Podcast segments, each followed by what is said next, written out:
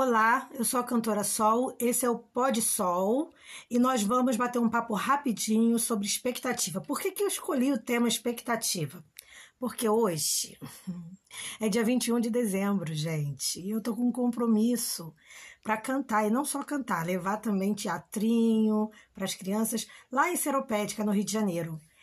Óbvio que eu acordei ansiosa e com muita expectativa, né? Então, assim, eu falei, gente, por que eu tô tão ansiosa? Por que eu tô com tanta expectativa? Porque a expectativa é normal do ser humano. A gente fica um pouquinho mais ansioso, fica com cria expectativa quando a gente tem alguma coisa para fazer. Então eu acho que escolhi um bom tema, porque bater papo sobre expectativa é interessante e vocês vão descobrir isso junto comigo. Mas para a gente começar já a falar sobre isso, a gente tem que entender o que, que significa expectativa, esse termo que vem do francês? Ela, a sua origem etimológica, ela vem do francês. E o que, que significa a palavra expectativa? Um estado ou uma qualidade de esperar algo ou alguma coisa que seja viável, que seja provável que aconteça. Então é aquele desejo, né, que a gente tem ou uma ânsia assim, de receber alguma coisa, uma notícia boa, uma visita, uma, um acontecimento, né? Que seja de prosperidade, que seja benéfico para a gente. Então, quando a gente tem tudo isso, a gente está no estágio de expectativa.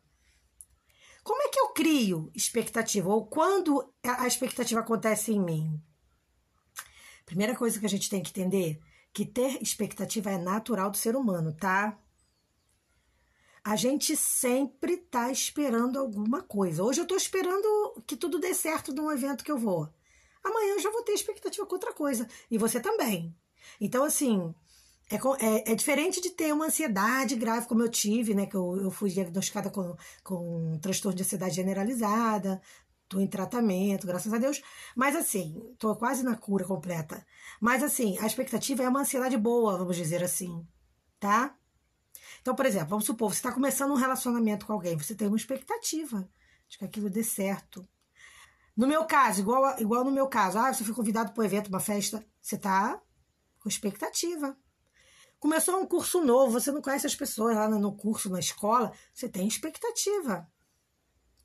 Ou então você começou a trabalhar num emprego novo, meu Deus, ou então você está perto de começar. Ficar ansioso um pouquinho com expectativa é normal. Tem gente que fica com expectativa até com coisas mais simples. Por exemplo, ah, eu tô com uma expectativa que chegue final de semana porque eu quero ir almoçar fora com meu, meu esposo, com meu marido. É uma expectativa, não deixa de ser. Na Bíblia, a expectativa muitas vezes é usada como esperança, que é o anseio confiante para que as bênçãos de Deus aconteçam na nossa vida. Então, a maior expectativa do cristão, qual é? É a vida eterna. Então, ele, ele tem uma expectativa de ser salvo, de viver eternamente com Deus, e é uma expectativa maravilhosa, né? A psicologia, ela diz que a, a expectativa está ligada diretamente a sonhos, anseios.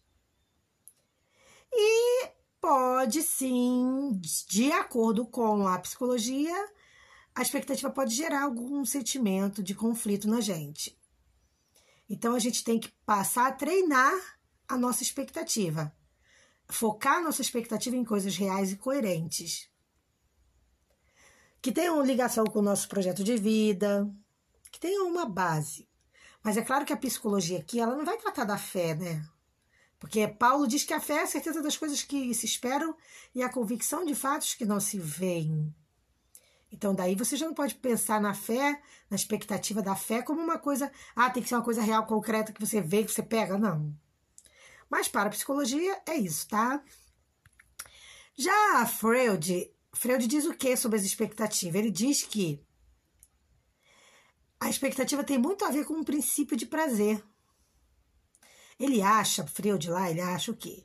Que a motivação ela é impulsionada por nossa busca pelo prazer e pela e também por evitar o desprazer.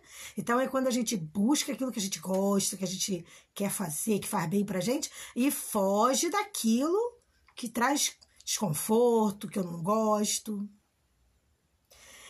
E ele diz mais que as nossas expectativas podem estar ligadas ao, ao, a questões tanto consciente como inconsciente. E que isso tem um aspecto muito importante na nossa psique.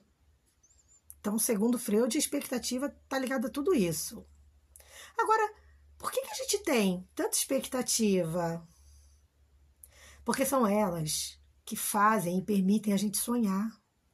São elas que ajudam a gente a criar objetivos.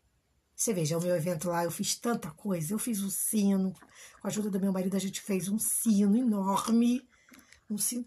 Na verdade, um sino, quase do tamanho do sino real. Tô brincando. Existem diversos tamanhos de sino, mas o sino ele vem do, do chão até acima do meu joelho, então é um sino grande. A gente fez os bonequinhos para contação de história. A gente, é, foi tanta coisa que eu fiz assim que a gente criou e tudo está ligado aqui, à expectativa de que tudo dê certo. Então, é a expectativa que faz a gente criar o objetivo. Então, você tem sim não só ter, mas alimentar a tua expectativa. Agora, focando tua expectativa para coisas possíveis, boas, que te fazem bem. Às vezes, a gente cria julgamento é, sobre as nossas expectativas de futuro. E aí a gente vai decidir que sonhos são realistas e que a gente pode realmente ir atrás deles. E quais sonhos a gente deve abandonar? Então, nós temos que ter controle sobre nossas expectativas. Mas é importante ter expectativa, porque ela, como eu falei, vai te ajudar no teu na criação de objetivos, no teu planejamento, na elaboração de estratégias, é muito comum a gente ouvir dizer que a gente não deve gerar expectativa sobre questões futuras, porque isso, ah, isso não é bom, é danoso. Porque elas podem ocasionar frustração se aquele projeto que você planejou não acontecer. Eu penso diferente. Eu acho que você tem que criar sim uma expectativa controlada por você, sempre com aquela. Sabe aquele, aquele plano que a gente chama de plano de contingência, mais conhecido como plano B? Eu gosto muito de usar isso. Então eu sempre crio um plano B, nem que seja mental. Eu penso, eu vou fazer isso, isso e isso. Se não der certo isso, isso, eu vou fazer isso, isso e isso. Porque aí você não se frustra. É uma dica que eu te dou. Para qualquer coisa que você for fazer, cria o teu plano de contingência.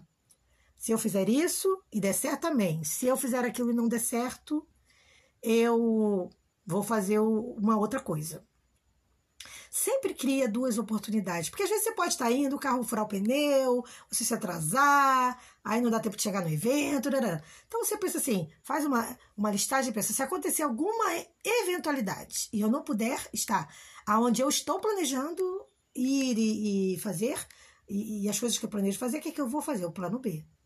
Eu sempre faço isso, até na rota eu penso, Deus o livre, se acontecer alguma coisa, tem aqui, tem perto, tem isso, tem aquilo, tem aquilo, eu vou para aqui, vou para ali. Já aconteceu, por exemplo, de eu pegar a Dutra e eu tava. Saí de casa do trânsito, estava super bom.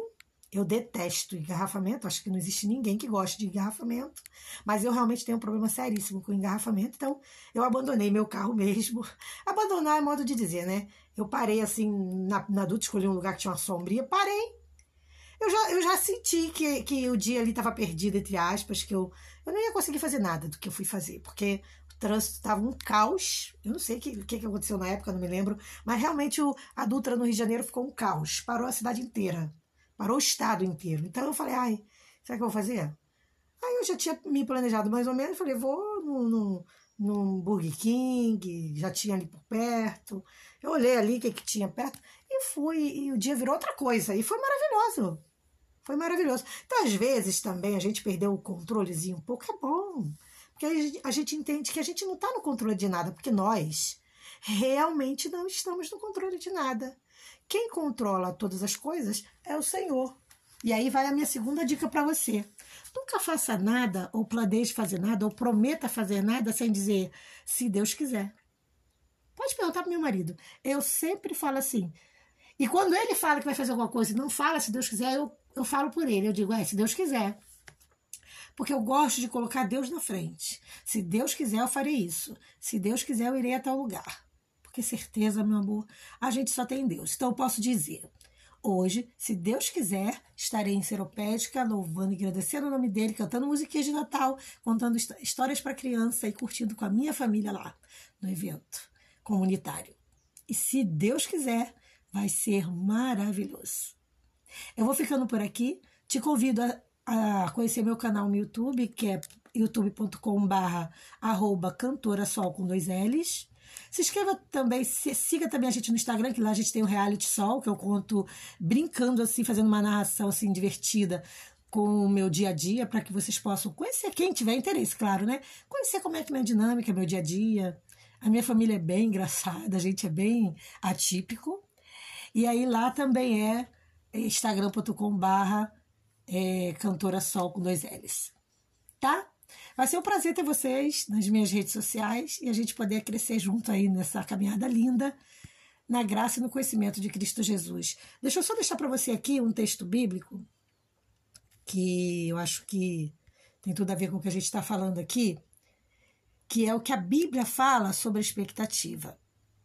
A Bíblia, primeiro, ela deixa claro que a gente tem que confiar ao Senhor a nossa expectativa, né? Assim, quando Deus fala assim, ó, que deixa eu achar aqui, que eu até fechei sem querer, mas já estou achando. Porque sou eu que conheço os planos que tenho para vocês, diz o Senhor. Planos de fazê-los prosperar e não de causar dano. Planos de dar a vocês esperança e um futuro. Olha que lindo. Deus me deu um futuro novo. Hoje eu vivo um futuro novo com Deus. Porque hoje eu vivo um futuro que lá no passado eu nunca imaginei. Então a gente tem que entregar a nossa vida ao Senhor para que Ele cuide das nossas expectativas, do nosso futuro, dos nossos sonhos e projetos. A expectativa que se adia deixa o coração adoecido, mas o anseio satisfeito renova o vigor da vida. Provérbios 13, 12. Então coloque sua expectativa naquilo que é bom, de preferência, à exceção da vida eterna, naquilo que é possível, para que você não se frustre. Tá bom? Um forte abraço e até o nosso próximo podcast. Paz.